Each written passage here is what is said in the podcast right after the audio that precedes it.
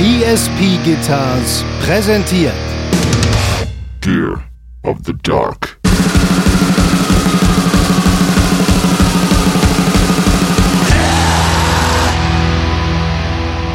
Ich meine, ich kann mir heute zum Zähneputzen Black Metal anhören und es ist jetzt nicht so, dass ich da stehe und denke, oh, Alter, das ist eine krasse Mucke, ich werde hier übelst weggeföhnt beim Zähneputzen so, ja.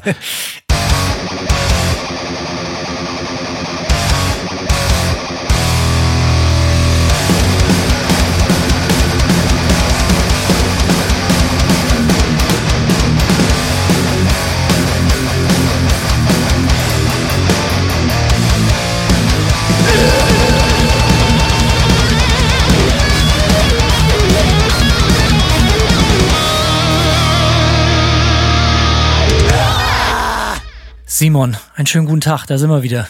Moin, Hanno. Wie, wie geht's äh, im fernen Portland? Äh, alles gut?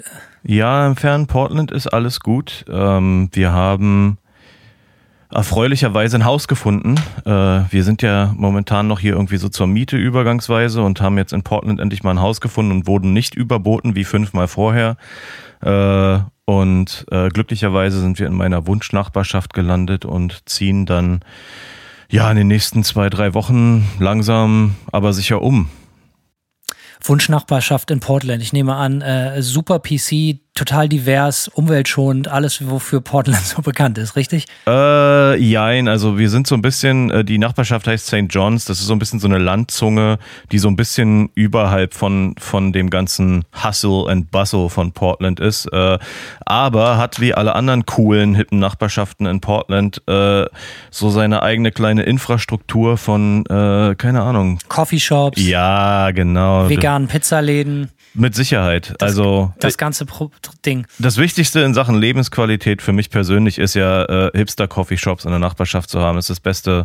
Das macht mich einfach glücklich, wenn ich da irgendwo hinlatschen kann und einen geilen Kaffee, Kaffee trinken kann. Heute Morgen musste ich übrigens Kaffee äh, trinken fahren gehen, weil ich nichts mehr im Haus hatte und äh, normalerweise eine sichere Bank hier in Vancouver, Relevant Coffee. Diesmal hat der Koff, äh, Kaffee geschmeckt wie Essig. Nicht so geil. Nicht so geil. Naja, Simon hat ein Haus gekauft, dementsprechend können wir, wir, also ich und Simon und natürlich alle Hörer und Hörerinnen von Gear of the Dark auf eine fette Einweihungsparty freuen, nehme ich an, oder? Wann geht's los? Datum gibst du demnächst durch, hier über den Ether, oder? Ja, mit Sicherheit, klar. Ich glaube, es wird. Dann auch anstatt Coffee auch richtig geiles äh, Craft Beer, wie man es in Portland halt so trinkt. Richtig, genau. Äh, Datum ist der 32.13.3000. wow, steigen richtig äh, hoch ein heute auf dem Gag-Barometer, alles klar. Äh, apropos Gags, äh, äh, Simon und ich wissen natürlich auch, äh, in was für einer Zeit wir uns gerade befinden. Wir nehmen diese Folge auf äh, in Zeiten, die eigentlich nicht so richtig geil sind, gerade in Europa, insbesondere für die Ukraine. Ähm, wir haben uns vorgenommen, ja Simon, wie sagen wir das? Wir haben uns eigentlich vorgenommen, das, das nicht jetzt hier großartig zum Thema zu machen, weil wir wissen, was wissen wir, Simon? Dass die Leute sich da eh mit beschäftigen. Ohne ja, Ende. und wir haben ja auch eh äh, alle unsere Familie auch äh, drüben in Deutschland. Von daher ist es nicht so, dass uns das hier irgendwie nicht tangiert. Äh, und äh, ich telefoniere viel mit meiner Familie und krieg äh, natürlich auch aus, aus der ersten Hand viel mit.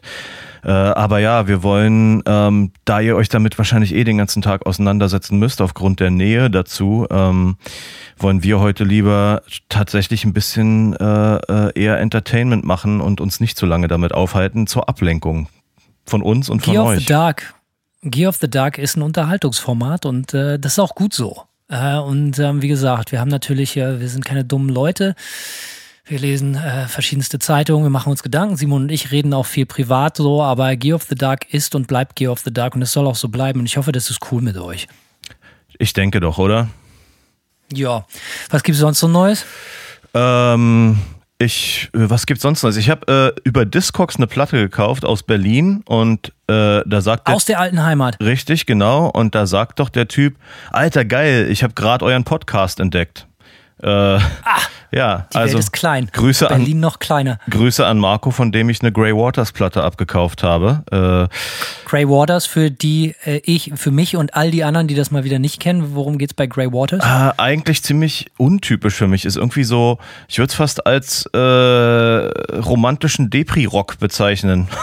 ja, aber äh, Finde ich erstmal gut, gefällt mir. ja, ist irgendwie so ein bisschen, äh, schlägt so ein bisschen aus der Kerbe für mich, ist aber ungemein catchy. Die haben auch nur eine EP, sollte also leicht zu finden sein für denjenigen oder Ist das diejenige. neu oder alt? Das ist schon ein paar Jährchen alt, hat schon ein paar Jahre auf dem Buckel irgendwie. Ähm, Das ist aber immer krass, dass manche Bands so wirklich eine EP machen und sich dann auflösen oder Ja. so oder da habe ich immer ganz ganz großen Respekt vor. Habe ich leider total vergeigt, aber ich stehe immer so so diese alte Punk-Manier, eine Platte machen und direkt auflösen, nächste Band gründen. ja, so ungefähr scheint es da gelaufen zu sein.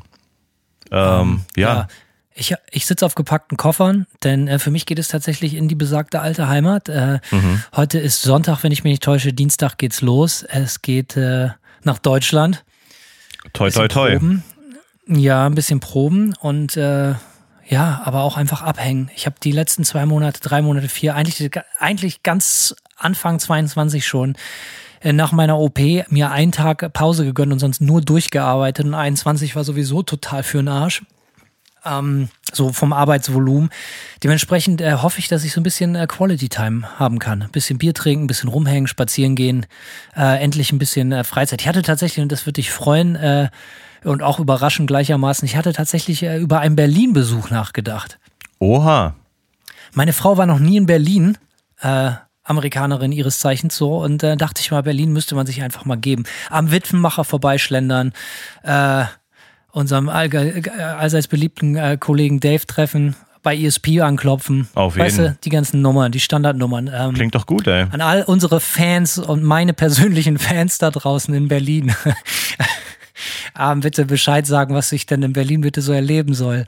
Äh, ich, ich erwarte ja nicht weniger, als dass ich so da ankomme und so wahrscheinlich Autogrammjäger am Flughafen stehen werden. So, so, also, Und Paparazzi. Wie, ist bei dir auch, genau, ist bei dir auch so, wenn du zurück nach Berlin kommst, oder? Ja, ich habe immer direkt die Bodyguards warten schon. Äh, ja. Klar. Und dann, dann kriege ich so eine, dann muss ich so meine Jacke über den Kopf ziehen und dann äh, werde ich so in die Limousine äh, Gesto äh, gest geschubst. So, ne? Richtig, genau, ja. Und dann wird mit die Götter. quietschenden Reifen und Flammen aus dem äh, Lambo-Auspuff wird dann Voll quasi. nach Mitte gefahren. So sieht's aus. Und da wird dann natürlich Highlife auf Kosten unserer Podcast-Hörer äh, äh, gelebt, ist ja klar, die uns immer. Highlife in Tüten. Genau. Ja, nee, geil, Berlin. Ich habe äh, ich hab gerade heute auf meinem Facebook-Stream eine Erinnerung bekommen vom letzten Jahr, äh, als ich nämlich gerade in Schland unterwegs war. Ähm, ich habe auch Bock, aber äh, eventuell, eventuell machen wir irgendwie mit Nightmare rüber im Herbst. Wenn nicht, mache ich alleine rüber. Ähm, und habe auf jeden Fall auch Bock drauf. Äh, ja, was gibt's sonst noch Neues? Ja, äh, wir, ja, Nightmare Stichwort. Wir haben jetzt irgendwie auch die Vocals fertig gemacht. Äh, jetzt ist noch Christian von Wahlborg gefragt. Der wird nämlich bei einem Song äh, von uns ein Feature machen. Der Song heißt Taufbefehl. Ähm, und äh, ja, äh, darauf freue ich mich sehr. Wahlborg-Platte ist übrigens auch immer noch hot. Ja, Hot, unbedingt. hot, hot topic Genau, in, in, in, in den MySpace-Charts. absolut, ja. Ähm, Ich auf freue mich auf jeden Fall drauf. Ja, Ähm, auch auf das Feature, ich bin gespannt. Ja, wird geil. Wir, der Song wird äh, äh, deutsche und englische Lyrics haben und äh, die Lyrics sind komplett von, von Christian geschrieben. Der hat tatsächlich auch englische Lyrics geschrieben und alles, was er geschickt hat, hat A so gut zu Nightmare, äh, zu den üblichen Nightmare Lyrics gepasst und war B so geil, dass wir gleich gesagt haben, ey Christian, pass auf, wir nehmen gleich alles einmal bitte. Und äh, Da gehen sie hin, die GEMA-Millionen. Richtig, Naja, direkt auf Hauptsache Christians geilen Konto. Text. Genau, so sieht's Hier in aus. Florida war äh, der gute alte Erich, seines Zeichen Manta-Schlagzeuger, wieder zu Gast. Er war im Dezember schon hier, jetzt war er wieder da.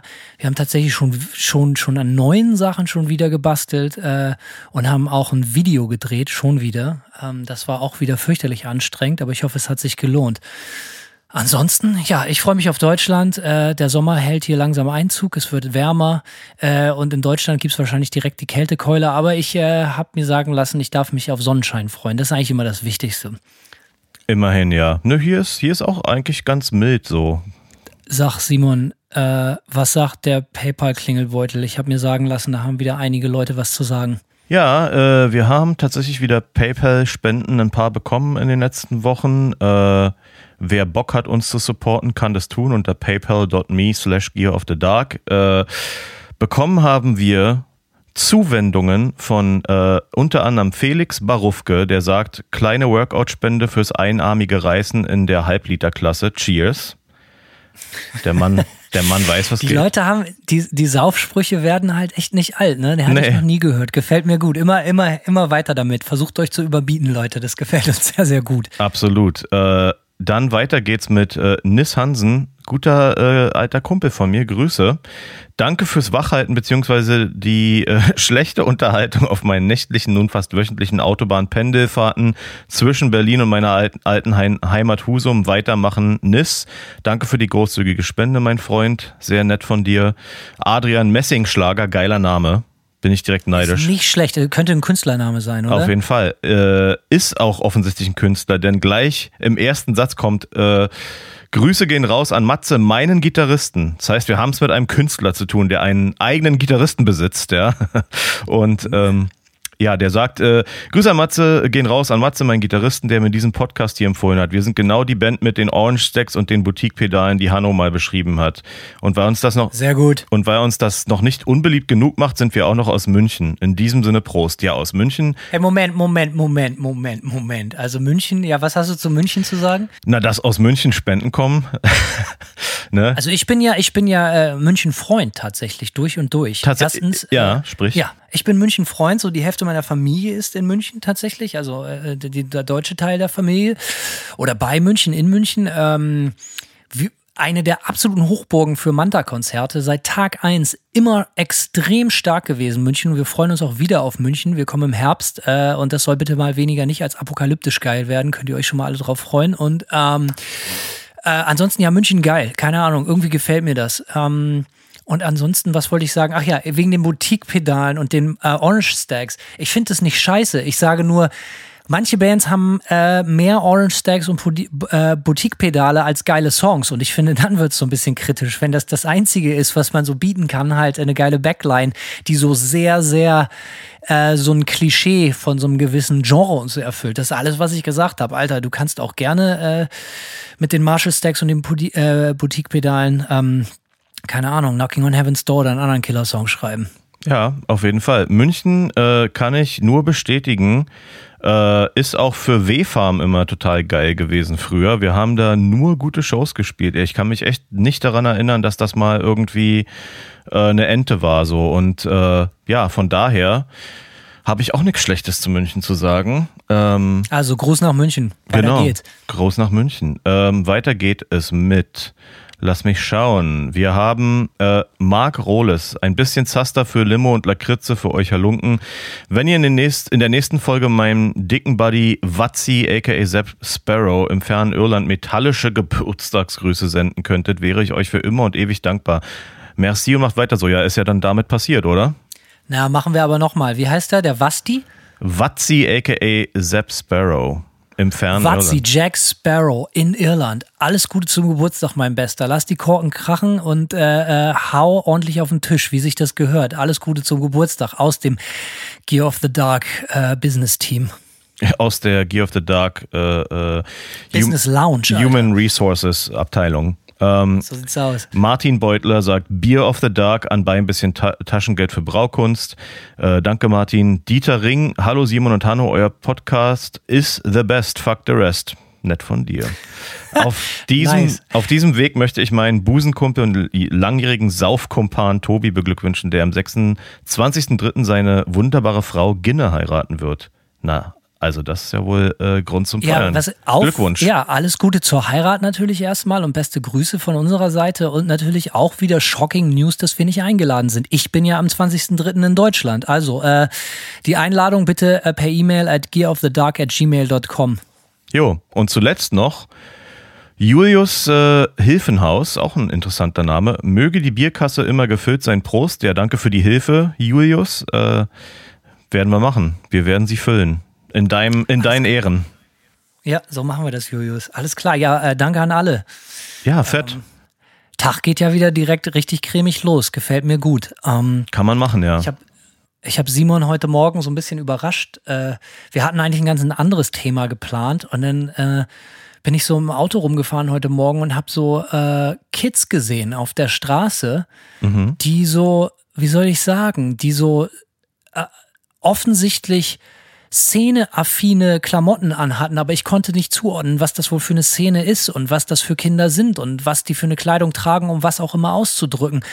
Aber da habe ich ganz hektisch Simon angerufen und habe gesagt, so eigentlich müssen wir mal eine Folge darum machen, inwieweit Musik und der Musikgeschmack und die da einhergehenden Klamottenwahl und auch Lifestyle-Wahl und äh, andere Lifestyle-Produkte eigentlich identitätsstiftend ist.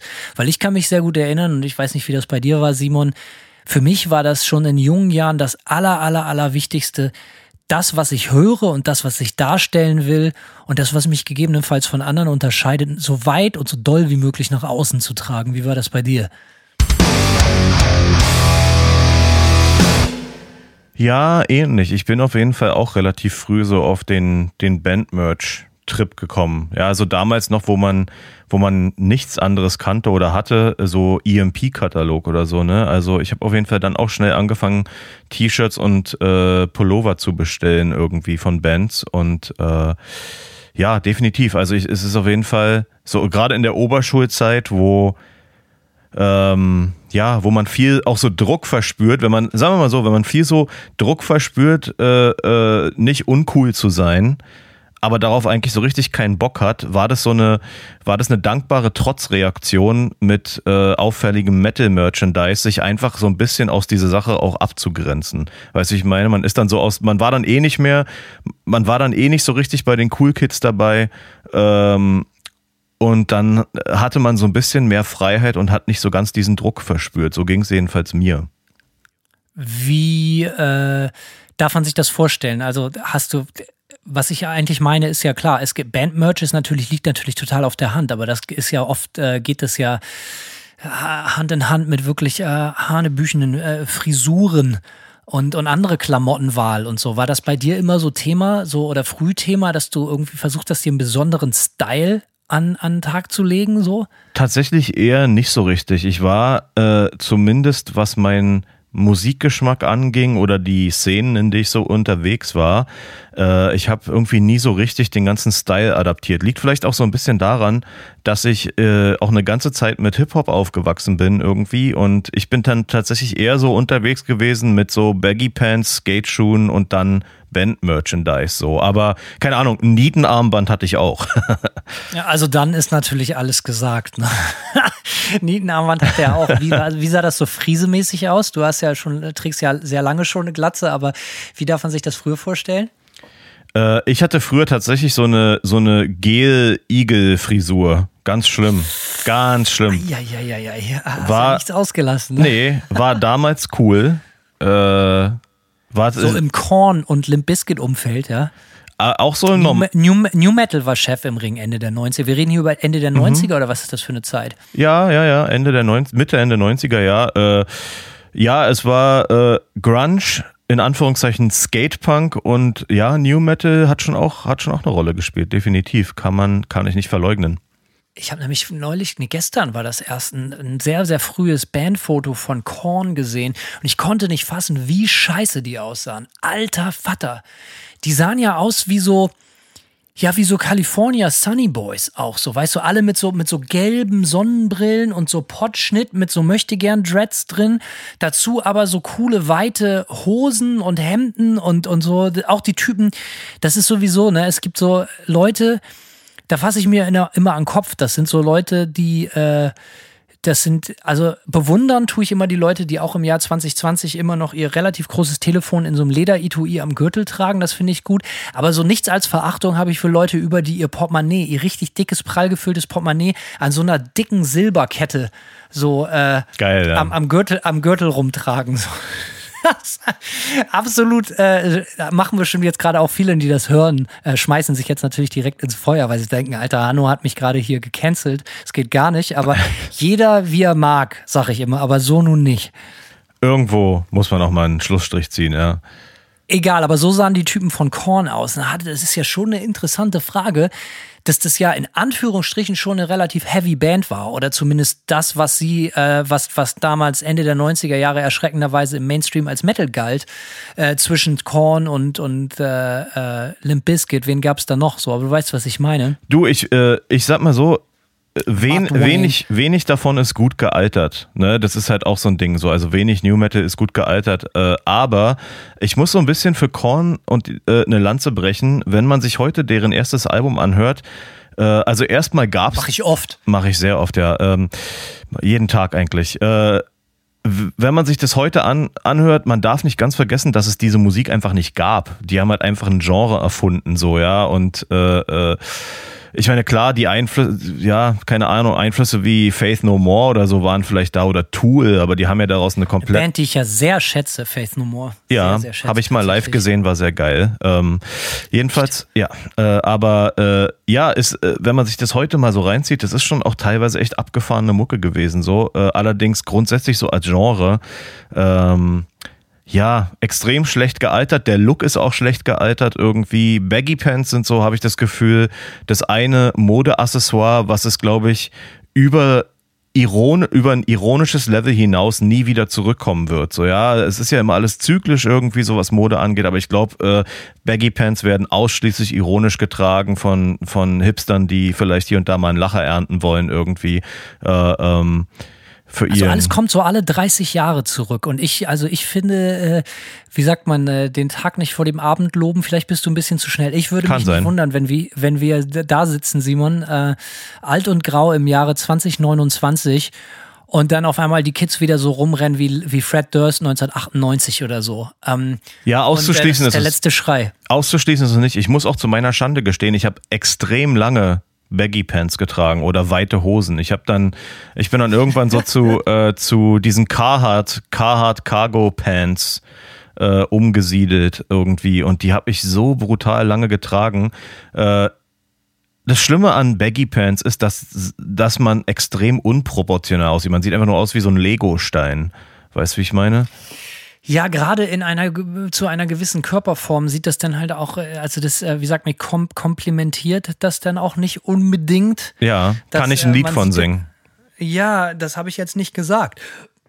Aber ja, das ist so, bei uns waren so, als ich noch zur Schule ging und Abi gemacht habe, da war, das war auch Ende der 90er, habe ich, nee, ich habe 2001 Abi gemacht, aber ich ging da schon in die Oberstufe, äh, 99 oder so und ähm, da muss man sagen, dass so, so wie Limp Bizkit und so aussahen, dass das Mainstream war. Auch für alle Leute, die überhaupt keine harte Mucke in irgendeiner Form gehört haben, sondern das war, da gab es eben diese Schnittmenge zwischen den ganzen Hip-Hopern, weil man darf ja nicht vergessen, so deutscher Hip-Hop ist natürlich größer denn je. Aber Ende der 90er Jahre war das natürlich irgendwie gerade mit dem äh, Camp äh, Stuttgart und Hamburg auch schon echt recht groß mit Beginner. Ja, ja, auf jeden Sammy Fall. Deluxe, massive Töne und solche ganzen Geschichten. Und das war natürlich das eine oder andere Blockflötengesicht, was sich da auch ganz massiv in so, und das ist das Schlimmste, in so halbweite Hosen verirrt haben. Weißt du, so, äh, die sollten auch noch so ein bisschen, ja, das hat Mutti dann auch noch so abgenickt, so, so Streber halt auch irgendwie so. Also das hatte überhaupt keinen ähm, äh, subkulturellen Kontext mehr, also zumindest da, wo ich zur Schule gegangen bin, in wirklich keinster Weise, sondern es war ganz klar, okay, jemand mit weiten Hosen und so einem Carhartt-Pulli oder so, ähm, ja, totaler Normalo. Und dazu einen schönen Potschnitt. Ja, ja, nee, äh, ich sag mal so ein bisschen, so ein bisschen hatte ich auf jeden Fall diesen, definitiv diesen Style in, in der Oberschulzeit, so in Mitte der 90er. Äh, nur halt dann mit Metal-Shirts halt so, ne? Und wie gesagt, ab und an auch mal äh, schön das Nietenarmband aufgefahren. Aber Wenn es ähm, für, für brenzliche Situationen. genau richtig, ja, wenn ich mal unbedingt äh, äh, Oder wenn es sexy werden sollte. ja, dann habe ich es mir um den Rüssel geschnallt. Direkt dran an Aal. So, äh, ja, man da, äh, ah, das kann ich jetzt nie wieder löschen, egal, aus meinem Kopf. Nee, das ist äh, zu spät. Weißt du was? Äh, äh, einfach zu meiner, äh, zu eurer Belustigung und meiner äh, eigenen retrospektiven Schande. Ich glaube, das letzte Mal, eine der letzten Male, dass ich bewusst weite Hosen getragen habe, äh, kann man tatsächlich in Form eines Musikvideos noch sehen von äh, War from a Harlot's Mouth und der Song heißt Crooks at Your Door. Und davon gibt es ein Musikvideo und da sieht man mich noch mit Carhartt-Hosen äh, im, im Video. Ähm, Sorry, Ja. also halt bitte die Spannung. Das kann, ich kann da jetzt nicht drauf warten, das zu sehen. Far from a and- Crooks Crook- at Your Door. Crooks at your door. Machen wir natürlich ohne Ton mal. Da, oh, da geht schon los mit dem Sound. So, ähm, wie oft wurde es ja? Wurde schon ordentlich geguckt, auch hier der Apparat. Fast ja, 365.000 Mal. Ist aber auch schon einen Tag älter, das Ding, ne? Ja, ja, auf jeden Fall. Definitiv. Lange nicht gesehen, das Video. Grüße an Florian Freund, der das Video gemacht hat, äh, der seinem Namen entsprechend ein guter Freund von mir ist, mit dem ich noch viel Kontakt habe. Also Ach viel. du Scheiße, Alter, so siehst Leute, wenn ihr sehen könntet, was ich sehe. Ach, ist das schön, Simon. Das, äh, das, ja, du hast ja wirklich einen sehr anderen Style, den du da an den Tag legst. Simon ist am Moschen, die Gitarre hängt erschreckend weit oben, wo sie auch hingehört bei Simon so, aber der Style ist halt echt schon anders. Haare hat er auf dem Kopf. Ja, weißt du, ich habe nämlich. siehst jung aus. Ja, Meine mit Herren. Sicherheit, ja. Ist ja auch äh, schon einige Jahre alt. Ja, Haare, ich hatte immer ganz äh, große Probleme mit meinen Haaren. Äh, ich habe so ein, deswegen trage ich auch schon so lange keine Haare mehr, weil ich habe so ein so komische dünne Strohhaare, die zu keiner richtigen Frisur wachsen, wie man in diesem Video unschwer erke äh, erkennen kann. Die haben einfach keine, wie soll ich sagen, die haben keine, die wachsen in einfach nur pff, und dann habe ich halt so einen Busch auf dem Kopf. Äh, Ich habe auch richtige Scheißhaare leider. Ich bin nicht mit geil, mit, nicht mit einer geile Frise und auch nicht besonders starken Haaren gesegnet. Ähm, Ja, Dito, ja. Ich bin immer neidisch. Unser Sänger John bei Nightmare, der hat äh, eine wunderschöne Frisur. Bin ich immer neidisch, dass mir solche Haare nicht wachsen. Ähm, aber äh, Letzter ja. Comment, le- ganz kurz, letzter Comment hier äh, auf das War from Heartsworth, äh, bla bla bla Video äh, hier, äh, vier Monate her, fetter Scheiß, alles in Großbuchstaben. Alles klar, so verbleiben wir dann halt auch mal bei dem Thema. Ja, ähm, aber was mich eigentlich interessiert, was war denn so dein Beweggrund? Also, also fange ich mal vielleicht bei mir an. Ich kann mich erinnern, dass mir das früher als Kind schon total wichtig war, A, mich anders anzuziehen als die Klassenkameraden und das ging bei mir aber auch ganz Hand in Hand, beziehungsweise ausschlaggebender Grund war eigentlich die Musikwahl. So. Damit geht das los. Du hörst irgendwie Bands und dann willst du halt irgendwie klar machen, Alter, ich höre mir zu Hause nicht Radio und Top 40 an oder so, sondern ich habe irgendwie einen ganz besonderen Style. Und für junge Leute ist das natürlich, umso jünger man ist, umso wichtiger ist das. Da ist natürlich ein EMP-Katalog oder ein Impericon- Impericon-Katalog natürlich identitätsstiftend. So muss man, ich glaube, so weit kann man gehen.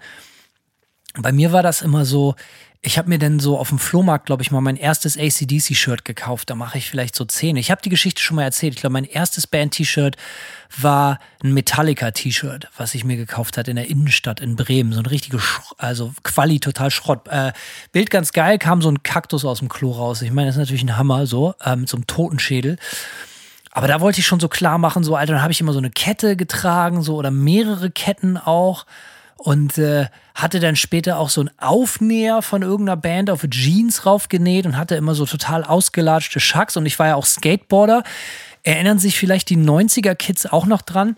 Äh, hier ein totales äh, Wegwerfprodukt im Walmart, was man hier zum Schuhe reparieren benutzt. Äh, kennst du vielleicht äh, ein Produkt namens Shoe Goo? Das ist halt einfach wie so eine aus einer Heißklebepistole, aber es ist immer flüssig, so ein dicker Kleber aus einer Tube. Das nimmt man hier in Amerika, um einfach seine Löcher in den Schuhen äh, zu stopfen. Äh, für Schweinegeld wurde das in Deutschland Anfang Mitte der 90er Jahre in den Skate-Shops verkauft. Ähm, um sich das prophylaktisch auf den äh, Schuh an die Seite raufzuschmieren und das hart werden zu lassen, mit dem man immer die Ollies zieht. Und äh, das hatte ich natürlich auch. Dementsprechend hatten alle meine Schuhe immer so ganz offensichtlich viel Schuhgut. Das sah aus wie so mit der Heißklebepistole raufgespritzt dran. Wo halt auch immer ganz klar ist, ey Leute, ich bin Skateboarder. So, ne? Das war einem natürlich ganz genauso wichtig. Ähm, und das passte natürlich total super. Denn äh, damals war irgendwie Skateboarding, zumindest habe ich so das so assoziiert, ging irgendwie noch mit, mit, mit handgemachter Rockmucke irgendwie Hand in Hand. Das hat sich dann später vielleicht so ein bisschen geändert, I don't know. Da gab es dann aber auch so ganz viel so Skate-Punk-Bands und so. Ja, das voll. fand ich auch total geil. Also die ganzen äh, Fat Rack-Sampler, Epitaph-Sampler, das habe ich natürlich rauf und runter gehört, so mit 14 oder so. Bands wie Millencolin, die erste Millencolin-Platte, No Use for a Name, No Fun at All, äh, Diesel Boy, all sowas. Ähm, höre ich heute jetzt nicht mehr. Hatte mir aber neulich tatsächlich mit meinem besten Kumpel Buzzy, Grüße gehen raus, jeder kennt ihn mittlerweile, überlegt, was wohl der unsexyste und uncoolste Style im Jahr 2022 wäre. Da habe ich mir überlegt, einfach wieder so einen Skatepunk-Style zurückzubringen, der dem End 90er Jahre Korn-Style gar nicht ganz unähnlich ist. Wenn man den jetzt einfach wieder so bringt, Vielleicht nicht das beschissenste. Naja, egal. Also so ging das mit mir los. Und dann eigentlich immer Band-Merch gehabt. Äh, auch so jede Scheiße mitgenommen und dann natürlich irgendwann Nirvana entdeckt. Und dann wurde es eigentlich richtig finster, so stylmäßig, muss man ganz klar sagen. Weil dann hatte ich meinen Style, wollte ich natürlich nicht mehr cool sein, sondern wollte ich bewusst uncool wirken, was natürlich auch wieder cool äh, sein sollte. Aber dann leider so ein bisschen lost in translation, weißt du, ich meine? So, äh, total zerrissene Hosen, so Jeanshosen, die ich dann so mit der Nagelfeile von meiner Mutter so aufgeschlissen hatte, damit man so diese weißen Fransen darunter noch sieht, aber eigentlich Löcher drin hat, damit das total authentisch kommt. Wie, wie sagt man so? Äh, äh, Gibt es auch bei Gitarren auch so. Ähm, äh, Relict. Relict. Ja, ganz genau, so sieht es aus. Und äh, dazu so ganz fürchterliche Nirvana Batik Longsleeves. Also so, auch Menschen, die Batik tragen, haben wir uns ja auch schon drauf drüber lassen, haben absolut die Kontrolle über ihr Leben verloren. Auch, ich weiß, Bands bringen das wieder als Merch raus, als ironischen Gag. Also da will ich Molotow-Cocktails reinschmeißen in die Merch-Booths bei solchen Bands, egal. Ähm, ja, und lange Haare so lange blonde Haare, auch so total dünn und strohig mit so einem totalen Kindermilchgesicht. Ich habe dir schon mal oft gesagt, ich sah so mit so 15 aus wie ein sehr hässliches elfjähriges Mädchen. So. Und äh, ja, dann so eine, so eine typische John Lennon, Kurt Cobain-mäßige Lederjacke, die hatte ich mir in Birmingham oder so mal gekauft, ähm, auf dem Kirchenaustausch. Und äh, ja, alles und natürlich so total zerschlissene Schacks, ne? Das ganze, das ganze Programm. Aber Hauptsache irgendwie so ein. Und es gab nur noch ein, zwei, es gab eigentlich drei andere auf meiner Schule mit so tausend Kids, die so aussahen. Das waren äh, meine Freunde, die mit mir in der Band gespielt haben und mein Freund äh, Nösen. Nösen. Nösen ist der Typ, äh, der auch äh, manchmal die, die, äh, der unsere extrem aufwendige Homepage zusammengebastelt hat. Ah nee, das hat dein Kumpel gemacht, glaube ich, oder? Äh, ich bin schon, ich, das ist schon so lange her, ey. Ja, Scheiße. egal, äh, ist auch völlig lade, aber Nösen, äh, Grüße gehen hier auch raus. So, der war immer das in cool, was ich gerne sein wollte. Der hatte immer irgendwie das geilere Outfit, der hat auch in der Band gespielt, die Band war viel besser, der sah auch besser aus. Naja, egal. Ähm, das war so mein Style. Damit ging das los. So, so, und das war so mir total wichtig, das nach außen zu tragen. Ja, weil du so diesen äh, Crossover zwischen Skatepunk und äh, New Metal und äh, Mainstream-Style angesprochen hast. Das äh, reflektiert auch eigentlich total gut meine, meine Experience dann so in der Oberschule, weil ähm, ich bin dann irgendwie sitzen geblieben in der achten Klasse, weil ich mir echt keine Mühe gegeben ha äh, habe und auch irgendwie zu Hause Stress Weder hatte. Weder mit der Schule noch mit Klamotten. Mit gar nichts habe ich mir Mühe gegeben. War, war nicht so die ideale Zeit für mich und äh, dann bin ich sitzen geblieben und da hatte ich dann halt so zwei Kumpels ähm, in der in der Klasse, die waren beide Skater und die haben dann halt so, da hat sich dieser ganze Kulturquerschnitt aus den frühen, frühe Mitte 2000er irgendwie, war dann so Skate-Kultur, Hip-Hop, deutscher Hip-Hop, ähm, ich habe den auch mal erwähnt wegen Taktlos Sportbert, ähm, aber auch, die haben, aber die haben dann auch so Rage Against the Machine gehört, so. Und dann an denen konnte ich halt easy andocken, weil die zumindest ein, für die war jemand jetzt, der jetzt, keine Ahnung, härtere Gitarrenmucke Mucke gehört hat, nicht gleich ein Opfer, so, weißt du, ich meine.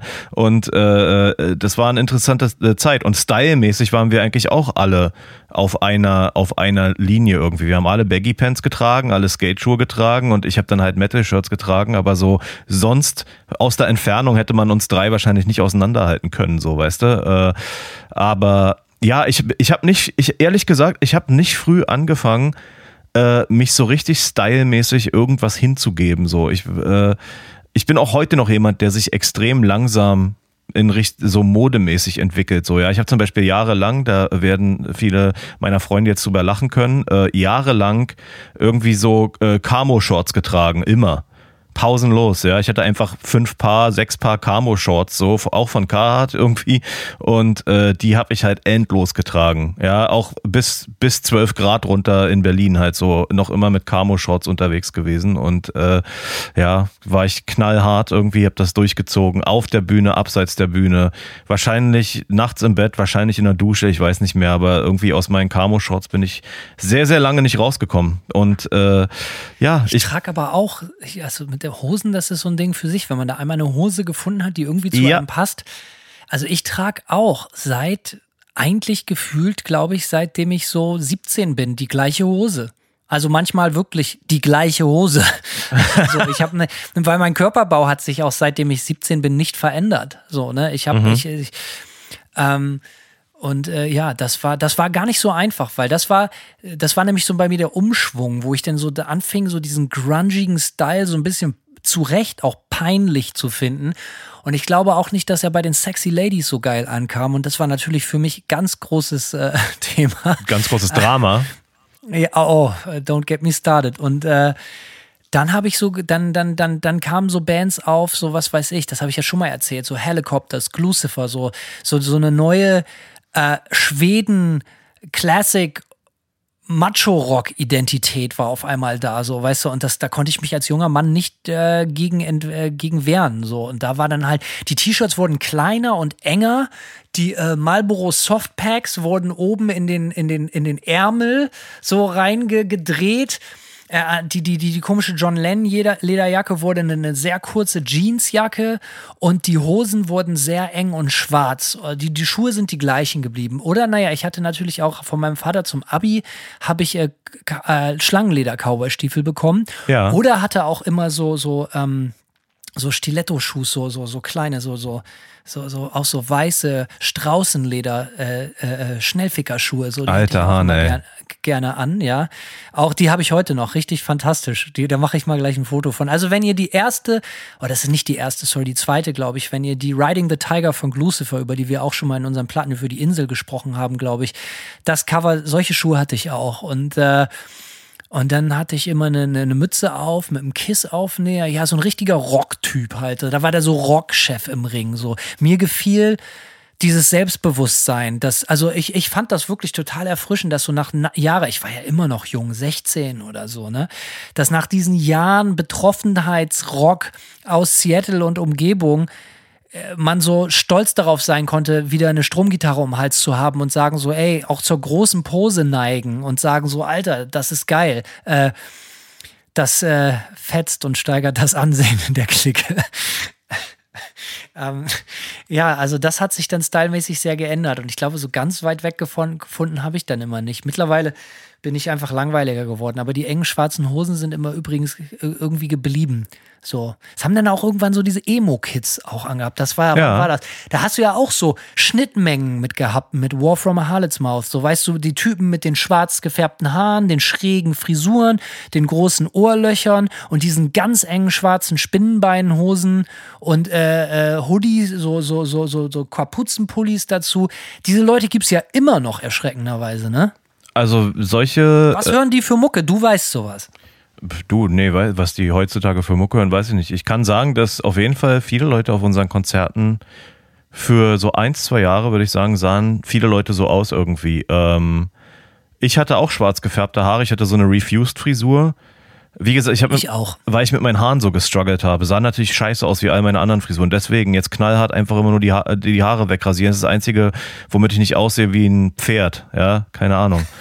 äh, ja, deswegen, äh, äh, also die Frisur hatte ich auf jeden Fall auch, aber dann natürlich gepaart mit äh, Cargo, äh, äh, Shorts äh, im, im Camo-Muster und äh, ja, keine Ahnung, ich, äh, ne? Wenn ich an solche Typen denke, so, so, weißt du, so diese knallengen, so, das ist ja auch so ein bisschen so ein Impericon-Style. So, und dann gibt's das noch so, weißt du, so, so, Ey, diesen glaub- Style, den gibt. Nee, ich glaube, das ist alles nicht mehr so richtig, so richtig am Start ist das, ist das, glaube ich, alles Ah, nicht das mehr. glaube ich aber schon. Also, das würde ich jetzt gerne mal wissen, ob sowas noch am Start ist. Und vor allen Dingen, also ich assoziiere immer das Jahr 2007, 2008, 2009 mit sowas, so weißt du. Wir haben nämlich, konnte man neulich auf Metal Sucks lesen, haben wir uns schon drüber unterhalten, dass da der Sänger von Ghost so ein bisschen falsch verstanden wurde, weil er gesagt hat, als sie mit Ghost an den Start gegangen sind, so, da waren eigentlich sonst nur so Metalcore-Bands angesagt, die äh, und ihr Bandname war immer so ein ganz bedeutungsschwangerer Satz und die sahen auch alle gleich aus und die Kids sehen doch heute noch ganz genauso aus, diese Metalcore-Bands von der Zeit, die rocken noch immer noch denselben Style oder nicht? Keine Ahnung, ehrlich gesagt. Ich werde jetzt auch nicht wie so ein Boomer klingen, so, aber ich bin auch ein bisschen out of touch, so was das angeht. Äh, deswegen, also ich, ich, ich weiß, also diesen Style wird es in der Nische sicherlich äh, noch und wieder geben, so, aber. Als Fetisch im Untergrund. Mit Sicherheit, ja. Aber es, ey, ganz ehrlich, ich glaube, so richtig diese Emo-Culture irgendwie äh, äh, von damals gibt es heutzutage nicht, glaube ich. Es gibt, äh, ja, keine Ahnung. Ich glaube, da, das hat sich, das hat sich schon ein bisschen rausentwickelt. Wenn ich auch irgendwie so gucke, wenn, wenn man, was für mich immer interessant ist, wenn ich heutzutage zum Beispiel so Bands aus diesem Metalcore- und Deathcore-Bereich sehe, auch die sehen alle eigentlich nicht aus, als wenn sie in Metal-Bands spielen. Ja, 200 Dollar Sneaker, äh, modische Klamottenzusammenstellung irgendwie, ähm, so richtig Subkulturen, Touch hat das auch nicht mehr. Und da muss man zumindest sagen, zu dieser ganzen Emo-Generation oder was auch immer, die waren auf jeden Fall offensichtlich wie du damals in der Oberschule auch äh, total willens, sich stylmäßig komplett auch äh, äh, darzustellen halt so, ja, und sich da auch mit abzugrenzen mit ihrem Style so. Und ich habe heute ist es, äh, heute finde ich, verschwimmen die Grenzen äh, äh, zwischen, zwischen so Mainstream-Style und ähm, ja, vermeintlichen musikalischen Subkulturen, Styles verschwimmen heute viel mehr. So, weil ganz ehrlich, ich kann hier in Portland, äh, und das wird man in Berlin sicherlich unterschreiben können, ich kann hier in einen Coffeeshop gehen äh, und die Leute, die da drin sitzen, die könnten, äh, die könnten Post-Black Metal machen äh, oder gar nichts mit Alternativkultur zu tun haben und sehen trotzdem stylmäßig halt ziemlich ähnlich aus. So, ich glaube, das hat sich schon stark, stark angeglichen alles. Ja, aber Simon, die Frage ist da, hat sich das angeglichen oder ist das so, dass die Normalos einen Style angenommen haben, den man früher nur in bestimmten Subkulturen und Szenen und Genres gefunden hat. Ist es eher das oder ist es so, dass alle Leute, die früher, weil sie Musiker waren und Teil einer bestimmten Szene oder irgendwas ausdrücken wollten oder sich abgrenzen wollten, heutzutage als Stilelement nutzen, dass sie so normal wie möglich aussehen? Weil ich glaube, es ist Ersteres, dass eigentlich irgendwie ganz viel, also ich will jetzt nicht angeben und auch nicht klingen, als wäre ich der älteste Typ der Welt, aber ich weiß, dass das früher, kann ich mich erinnern, da, also das war nicht so einfach an Band-T-Shirts zu kommen überall, weil klar, es gab einen EMP-Katalog oder sowas, aber man wollte jetzt ja auch nicht nur Bands irgendwie anziehen, die es im EMP-Katalog gab, so, sondern musste irgendwo auf Shows fahren oder sonst was und irgendwie überhaupt sich einen Style zurechtzulegen, der so klar macht, ja, ich komme aus der und der Szene oder würde gerne dabei sein. Das ist, hat einer hat mit dem anderen ja auch nicht immer zwangsläufig was zu tun. Dafür musste man schon so ein bisschen kämpfen, auch irgendwie, um so einen Style für sich zu etablieren, weil ich kann mich erinnern, wenn ich mich so als 15-Jähriger beschreibe, das kam ja bei mir an der Schule nicht geil an, sondern das war ja schon, du wurdest von den ganzen Disco-Spinnern halt auch massiv ausgelacht, so, ne? Mhm. Oder auch abgezogen, so, weißt du, von irgendwelchen Gangbangern oder so. Und so, Alter, der Typ abgezogen. Ist der, der wehrt sich garantiert nicht, so. Haben sie natürlich nicht mit Messerhano gerechnet, so, ne? Ja, ist klar. Normale Leute, die so rumlaufen, so, die waren natürlich leichte, leichte Beute. Und deswegen, also dementsprechend, was ist die Antwort? Ich glaube eher, dass sich ganz viele Leute mit einem Style schmücken, den man früher einer Subkultur zugeordnet hat, aber heute einfach normalos sind. Das wird Stinos. sicher, das wird sicher, oh, Stinos ist ein, gute, ein gutes, äh, ein gutes Wort. 80er äh, Jahre Wort, habe ich zurückgebracht. Ja, Hanno claimt mal wieder Copyright auf Worte, die es schon seit 100 Jahren gibt. ähm, ich glaube, das ist so eine Mischung, weil äh, wie gesagt, ich finde, ich finde schon, dass ich, sagen wir es mal so, es ist ja nicht so, dass Subkulturen nicht auch den Mainstream äh, äh, informieren, ja, und, und äh, beeinflussen so. Und das sieht man jetzt, finde ich, auch ganz interessant.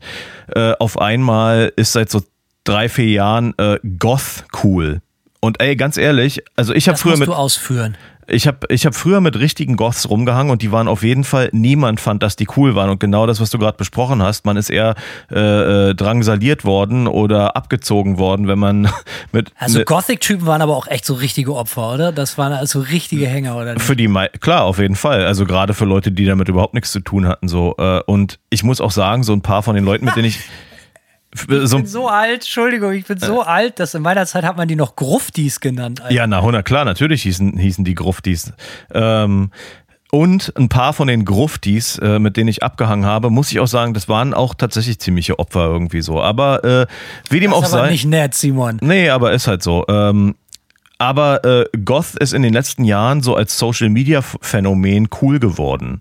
Ja, Das und musst du ausführen. wie soll ich das ausführen? Das ist einfach so. Goth ist Ja, jetzt. äh, wie, wie, dass du jetzt immer so, so, was weiß ich, so Goth-GIFs zugeschickt kriegst oder wie darf man sich das vorstellen? Was bedeutet im Internet cool geworden?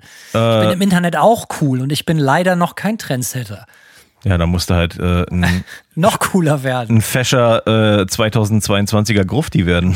Nee, aber meinst du das in einem musikalischen Kontext? Nein, oder nein, eher nein, so, nein. So, sta- so modisch oder wie? Eher modisch auf jeden Fall. Es ist irgendwie, das kam so als Style zurück in den letzten paar Jahren und äh, äh, und selbst im Mainstream hört man jetzt irgendwie, ich überlege gerade, wer das war, irgend, irgend so eine, äh, irgendein Celebrity hat irgendwie über die eigene Tochter getweetet so und meinte so, ja, äh, meine Tochter hört, äh, äh, hört ab und an Black Sabbath mit mir, sie ist so goth und das Kind ist halt fünf Jahre alt, so, ne? Also der Begriff ist, hat Mainstream-Coolness bekommen, hat aber enorm wenig mit dem zu tun, was wir als Gruftis kennen, so, äh, und ist eher Black so ein, Sabbath und ihre ja, Grufti-Fans. richtig, genau. Und da, daran sieht man ja auch schon, wie äh, ahnungslos äh, mit dem Begriff auch im Mainstream umgegangen wird. Das ist ja tatsächlich mehr, äh, äh, ich glaube einfach mehr ein Modestyle, der so ein bisschen zurückgekommen ist. Ähm, und man dockt sich an diesen, an diesen Subkulturen chic so ein bisschen an, ohne dass man eigentlich wirklich damit irgendwas zu tun hat oder, oder was weiß ich. Es ist auf jeden Fall, ich, ich sehe das immer mal wieder, ja, irgendwie äh, ist im sehr hippen Kontext so und äh, stelle fest, es hat sehr wenig mit den Gruftis zu tun, äh, mit denen ich abgehangen habe in Berlin-Spandau so. Erzähl bitte noch mal was ein bisschen zu den Gruftis, mit denen du abgehangen hast. War das auch so eine Lebensentscheidung oder war das nur ein reiner Klamotten-Style? Oder waren die halt auch so, keine Ahnung, was macht ein Grufti? Legt sich in den Sarg? Ich weiß es nicht. Ja, äh, die Gruftis, mit denen ich abgehangen habe, die waren schon damals ziemliche Leifer auf jeden Fall, ey. Die haben, äh, die haben diesen Was ist das denn wieder für ein Wort? Wieso kenne ich immer alles nicht, was du kennst? äh, einfach die, äh, die haben das halt wirklich knallhart durchgezogen. Für die war das eine Lebenseinstellung auch. Ja, die haben sich auch geritzt alle. Äh, ja, äh, und Ei, ja, ei, ei. schlimm. Auf jeden Fall schlimm. Und äh, es ist halt so weird, weil natürlich waren da Leute darunter auch schon, ne, wie alt war ich da? Keine Ahnung, 17, 18, als ich mit den Leuten rumgehangen habe.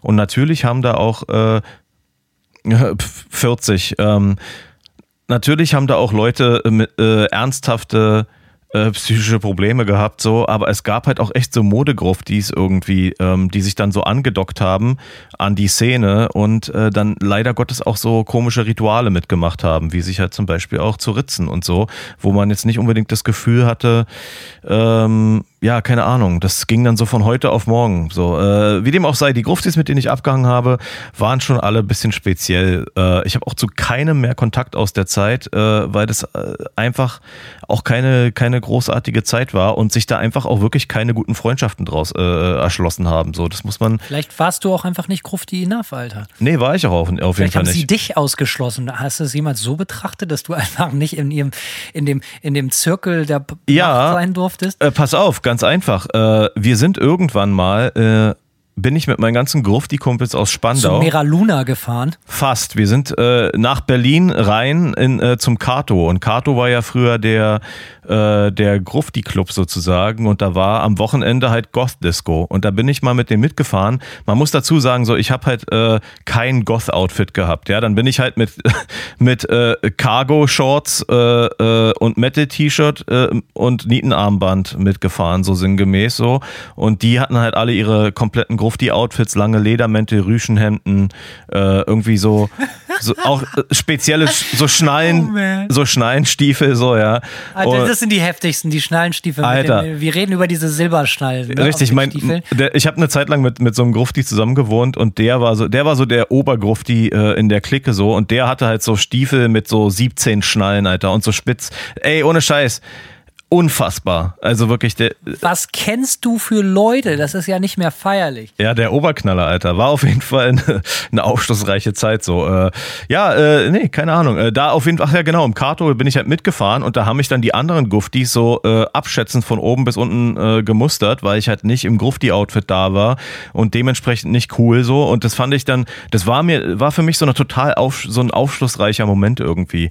Weil äh, ne, wenn du mit irgendwelchen Gruftis unterwegs warst, die wurden halt natürlich ständig irgendwo, haben Leute Sprüche gemacht, so, äh, ja, du hast irgendwie Stress bekommen mit irgendwelchen äh, äh, Mackern so in der Bahn und so, ja, weil Gruftis halt einfache Ziele war, von, äh, waren, äh, die sich nicht gewehrt haben, so sinngemäß. Und dann kommst du in dieser äh, Grufti-Disco an, äh, im falschen Outfit und wirst genauso behandelt.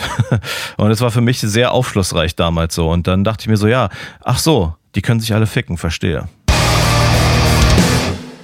verstehe, können sich alle ficken. Äh, Case closed. Ja, sowas hatte ich tatsächlich nie, dass ich so, ich hatte immer nur so ein, zwei Kumpels, die einen ähnlichen Style an den Tag gelegt haben, aber grundsätzlich äh, war ich, hatte ich nie das Glück, obwohl ich das total gerne wollte, das muss ich hier betonen, in irgendwie mit irgendeiner Art Subkultur, also wirklich in einer Gang unterwegs zu sein. Irgendwo, weil jeder Mensch, und das ist äh, für unser heutiges Thema vielleicht auch so ein bisschen die Bottomline, jeder junge Mensch hat ja das ganz, ganz große Ziel, irgendwie etwas darzustellen, Teil von etwas zu sein. Ne? Und äh, auch wenn du jetzt kein Grufti warst, aber ich hatte ja nicht mal das so.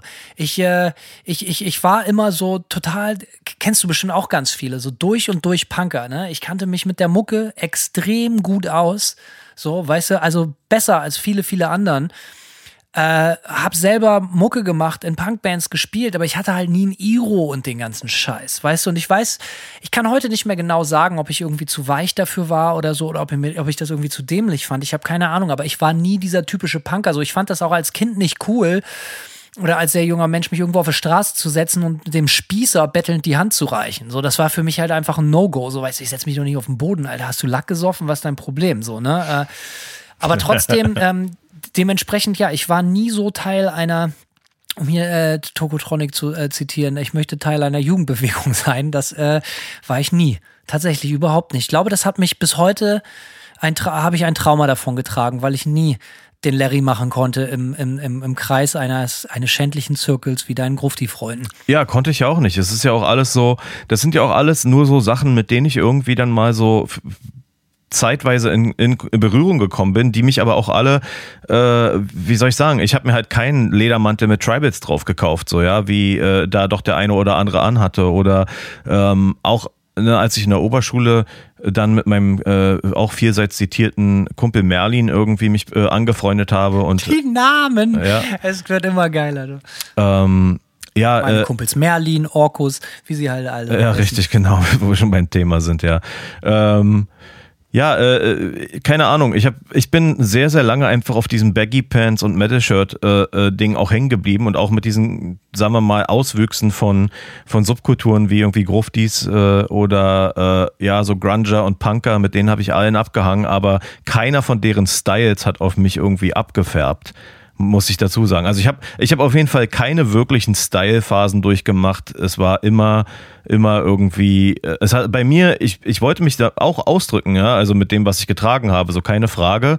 Äh, aber das ging für mich wirklich eher äh, nur auf dem Level Oberteile ab. Also Bandshirts, Bandpullover, äh, äh, ja, das ganze Zeug. Das war so für mich die, die, die Fläche, mit der ich mich dargestellt habe, quasi und Aufnäher auf dem Rucksack, ist ja klar. Ja, so Buttons auf dem Rucksack, kein Plan. Aber, aber so richtig ein Szene-Style komplett habe ich, glaube ich, nie richtig, nicht, nicht so am Start gehabt. In, in bist, jungen Jahren bist, nicht. Du bist wie ein gut, eine gute Zeitung überparteilich und bist du überstylisch. Du stehst einfach über jeglichem Style. Das hm. muss man ganz klar sagen. Ähm, ja, ich, äh, da fällt mir gerade ein, also wir hatten, wir haben wirklich in meinem Freundeskreis alle Punk gehört, kannten uns auch echt gut aus, hatten alle jede Menge Platten, haben die überspielt, getauscht, dies, das, waren auf jedem Konzert. Aber von uns sah eigentlich nur einer wie ein richtiger Punker aus. Und der Typ wird bis heute, wir sind halt alle knapp 40 so, wird halt bis heute Punkerflo genannt. Weil das der einzige ist, der wirklich so den Style gerockt hat. So, also so wirklich so mit, mit Punkerfrisur und Iro und allem gelöt und so. Ähm, Und immer wenn wir mit dem los waren und wir haben seine richtigen Punkerfreunde getroffen, hat er sich auch immer so ein bisschen für uns geschämt. Also Flo, Grüße gehen raus. Du weißt genau, dass du hier mit angesprochen bist. So, äh, und in so manche Location hatte ich auch das Gefühl, durften wir dann auch nicht so richtig mit rein. Wenn er so, so klar in so, auf so manche Konzerte kein Ding, aber wenn es dann darum ging, so richtig ins besetzte Haus oder AJZ und dies und das, da waren wir dann halt einfach, äh, ich glaube, da waren wir einfach nicht cool genug. Weißt du, wenn ich genau drüber nachdenke, Off äh, offensichtlich war mein Freundeskreis am Ende des Tages doch relativ durchmischt, so weil wenn, selbst äh, als ich mit den Gruftis abgehangen habe, der Freundeskreis bestand halt einfach auch nicht nur aus Gruftis, ja, sondern das war halt echt so, so ein Querbeet-Ding so. Und ich glaube, wenn wir uns irgendwo getroffen haben, wir hatten halt den klassischen Punker mit dem Iro dabei, wir hatten den Black Metaller dabei, wir hatten die Gruftis dabei, wir hatten die Grunger dabei, so die äh, New Metal-Typen mit den Baggy Pants. So. Also eigentlich war das alles auch relativ zeitgleich trotzdem so, ja. Und, und äh, äh, ja, kein Plan. Also es war, es war eigentlich einfach, ich würde ganz, ganz, ich benutze jetzt einfach mal den Begriff, ja, so alternativ Jugendkultur, Querschnitt. Das war eigentlich so mein, mein Freundeskreis so. Man muss ja auch sagen, Black Metal ist ja heute extrem en vogue. Das ist ja nicht mal mehr angesagt, sondern es ist ja wirklich extrem hip. So, ne? In jeg so, äh, wie stellt man sich denn so Ende der 90er Jahre einen Black Metaller in Berlin vor? So, das habe ich mich oft gefragt, weil ich hatte damit überhaupt keine Berührungskontakte so als junger Mensch. Überhaupt in meinem Freundeskreis, ganz ehrlich, wir waren so auf Punk eingeschworen, so Metaller, das sage ich jetzt einfach mal, wir haben die immer eher so ein bisschen belächelt. So, weil das für uns immer so, ja, so wandelnde Klischees waren, diese Typen so. Waren, Äh, waren, und- Punker, nat- waren Punker natürlich gar nicht. Ja, pass auf. Ähm, äh, hast du natürlich vollkommen recht, aber ich sagte ja, wir waren jetzt nach außen hin, so von der Verkleidung, von den ganzen Klischees nicht so mega die Klischee-Punker. So, weißt du, und da die ganzen Metaller, und das war natürlich, wir reden hier über eine Zeit, wo Mainstream oder den Metal, den man so mitbekommen hat, wenn man sich da nicht direkt mit auseinandergesetzt hat, war das natürlich auch nicht so mega das Coolste, weil wir reden hier über die späten 90er Jahre, wir reden hier so über so Bands wie so Cold Chamber und Slipknot und, und halt eben halt auch äh, Korn und Limp Bizkit und solche Sachen. Das ist dann halt, das war für uns immer eher so ein bisschen peinlich, so. Ja, irgendwie muss man sich ja abgrenzen, wa?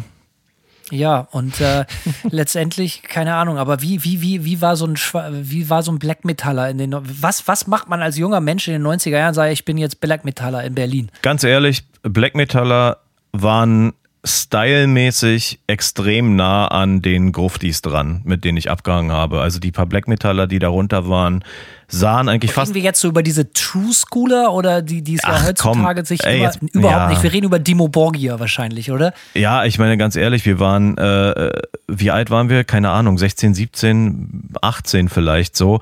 Äh, kein, keiner von uns war so ein verklemmter äh, äh, True Cold Black Metaller. Das, wenn, wenn du, wenn, wenn mir heute jemand erzählen will, er war mit, mit 16 äh, äh, schon elitärer Black Metaller, da kann ich nur lachen. So, wir sind alle Piefkes gewesen äh, äh, und Pickelfressen gewesen in dem Alter so und haben nichts davon, nichts davon so Bier ernst genommen, äh, äh, wie, wie das vielleicht wie das Leute vielleicht gerne heutzutage darstellen wollen würden. Aber die Black Metaller waren harmlose, einfach nur äh, Typen, die auch irgendwie Teil dieses Jugend-Alternativkultur-Querschnitts waren. Und äh, stylmäßig kann ich was sagen, am ehesten an den Gruftis dran.